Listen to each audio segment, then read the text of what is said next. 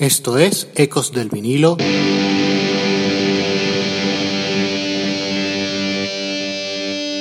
Radio. Hola, esto es Ecos del vinilo radio. Les habla Ricardo Porman. Hoy vamos con un grupo que es una fuerza de la naturaleza desencadenada, un clásico absoluto, The Who, y la historia de su disco de 1971, Who's Next. Iniciamos.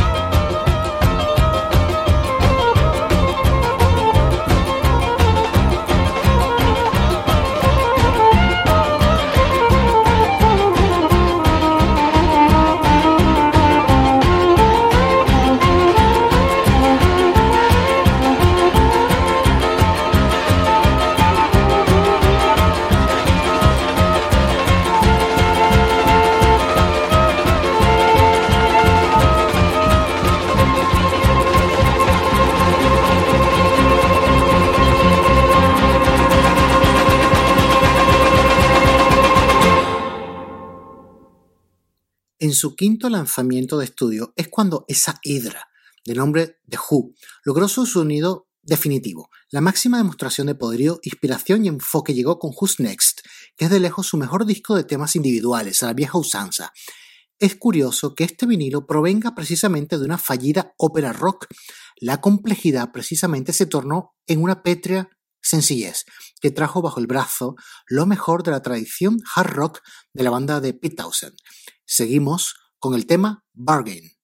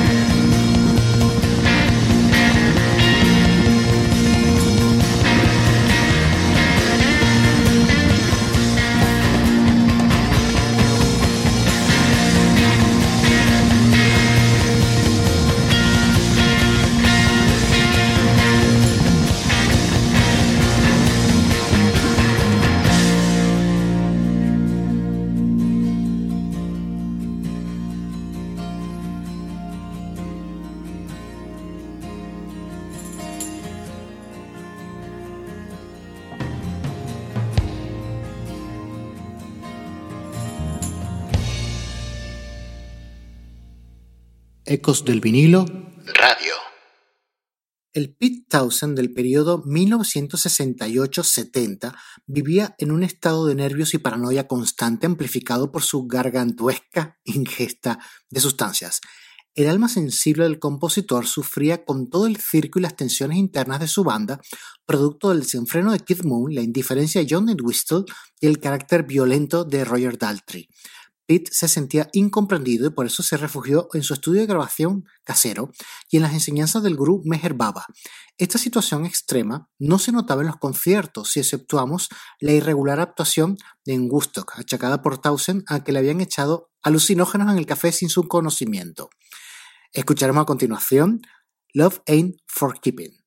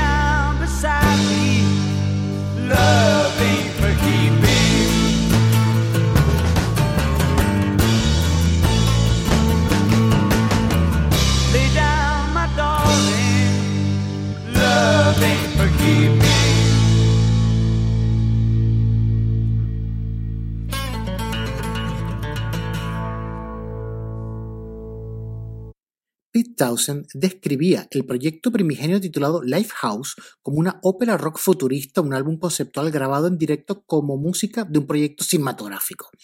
Esta obra eh, conceptual resultó ser un elefante desbocado, intratable y una fuente de nuevas tensiones en el seno de la banda, particularmente virulentas entre Keith Lambert, uno de los representantes, y Pete Townsend. La incapacidad de sacar adelante el barco Lifehouse no hizo sino hundir mentalmente aún más al guitarrista. A continuación, vamos a escuchar la composición del bajista John Entwistle, My Wife.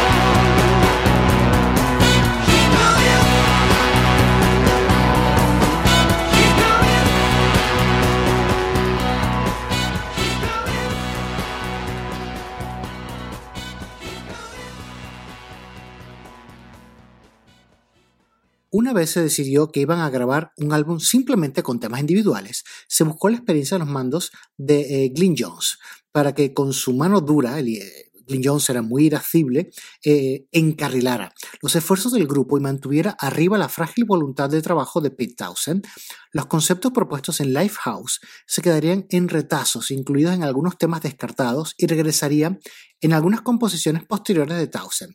Durante las sesiones de grabación de Who's Next, se le dio un total protagonismo a los sintetizadores y el tratamiento de sonido con diversos teclados y guitarras.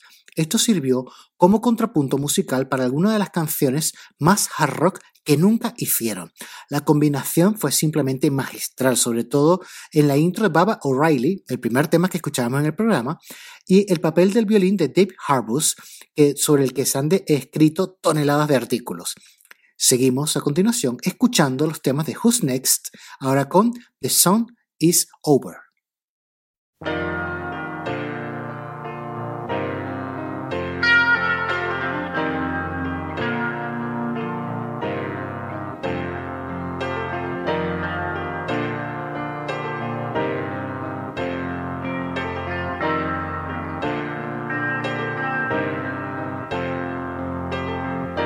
Song is over. It's all behind me. I should have known it. She tried to find me.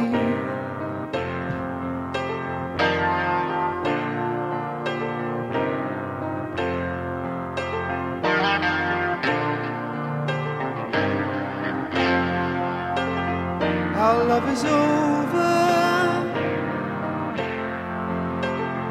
They're all ahead now. I've got to learn it. I'm gonna sing out.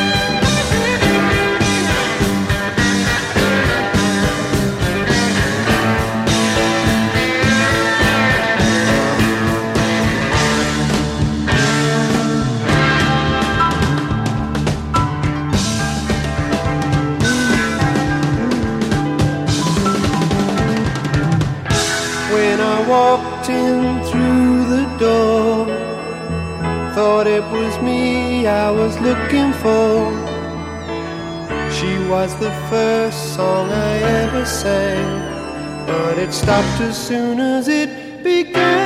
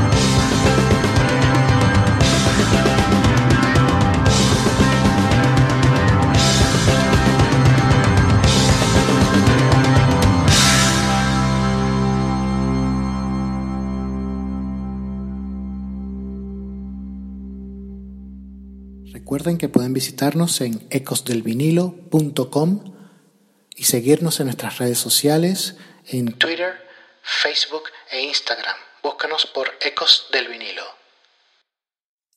Cada canción estaba confeccionada desde un punto de vista plenamente dinámico, con un énfasis especial en la melodía, teniendo en cuenta que meses antes Pete Townsend fanfarroneaba sobre eh, grabar el tema con el sonido más sobrecogedor de la historia, eh, con su respuesta musical en el Helter Skelter de Paul McCartney, llama la atención y se agradeció que abandonara el ruido por la musicalidad. Who's Next incluye composiciones históricas desde la delicada furia Behind Blue Eyes, un clásico desde la primera escucha, hasta el músculo de One Head Full Again, pasando por la acústica burbujeante Going Mobile y el hard rock químicamente puro de Bargain, cuyo solo lo grabó Pete Townsend con una guitarra Gretsch, regalo de Joe Walsh. No hay pasos en falsos ni concesiones fáciles en este álbum. Ahora vamos a escuchar seguidas Getting In Tune y Going Mobile.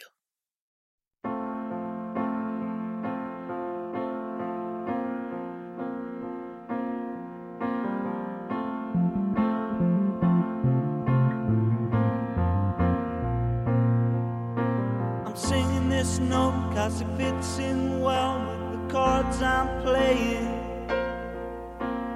Can't pretend there's any meaning hidden in the things I'm saying, but I'm in tune, right in tune.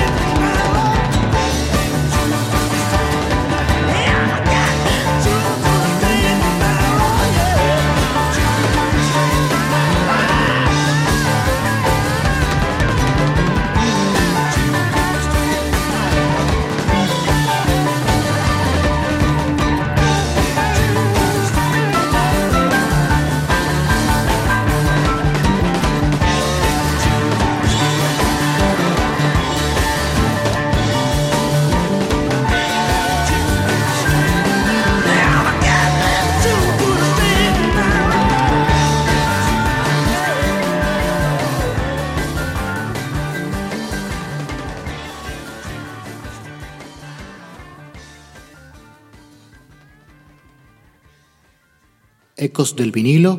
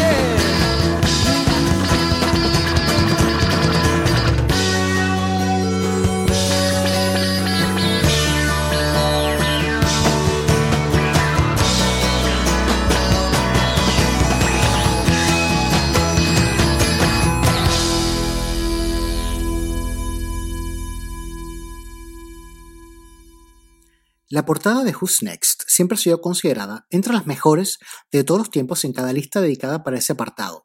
La instantánea fue tomada en Islington Colliery, en Sheffield, por Ethan Russell, responsable, entre otros proyectos fotográficos, de las sesiones malditas del Get Back Project de The Beatles. Como algunos de los músicos no estaban en condiciones de orinar en el monolito, tuvieron que simularlo con agua. Llama la atención la analogía entre este monolito y el film 2001 Odisea del Espacio. Lo cierto es que John y Keith hablaban constantemente sobre esta película en aquellos días y eso quizás influyó. Una alternativa de portada, afortunadamente rechazada, mostraba al inimitable Keith Moon, vestido con lencería femenina, peluca y un látigo incluido. Seguimos con un clásico que no necesita presentación.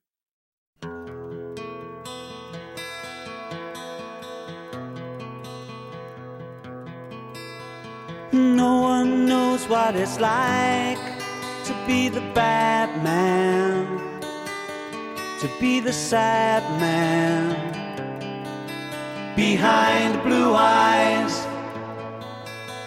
No one knows what it's like to be hated, to be faded, to telling only lies.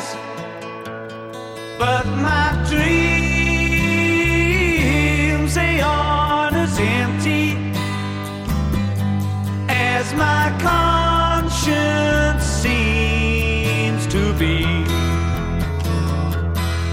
I have hours only lonely. My love is vengeance that's never free.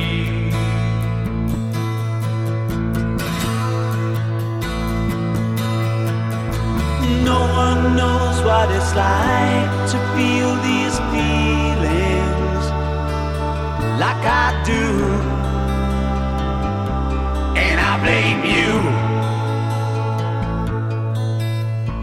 No one bites back as hard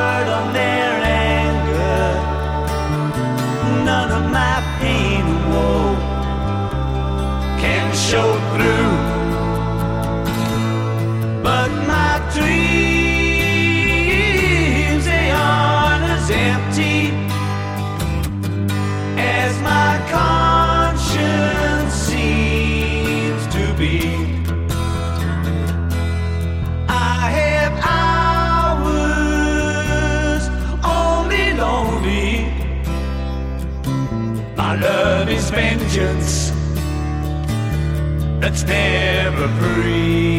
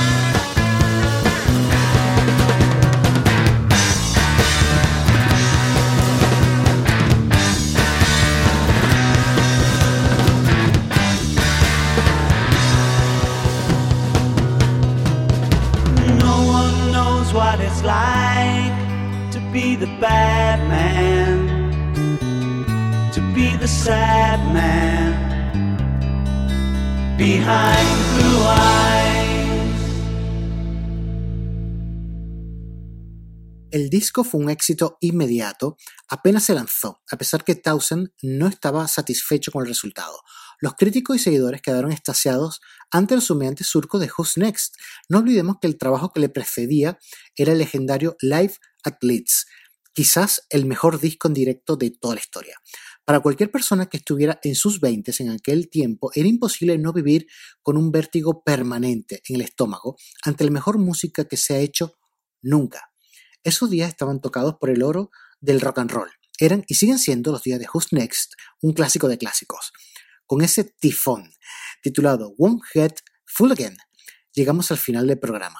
Esto fue Ecos del vinilo radio y les habló Ricardo Porman.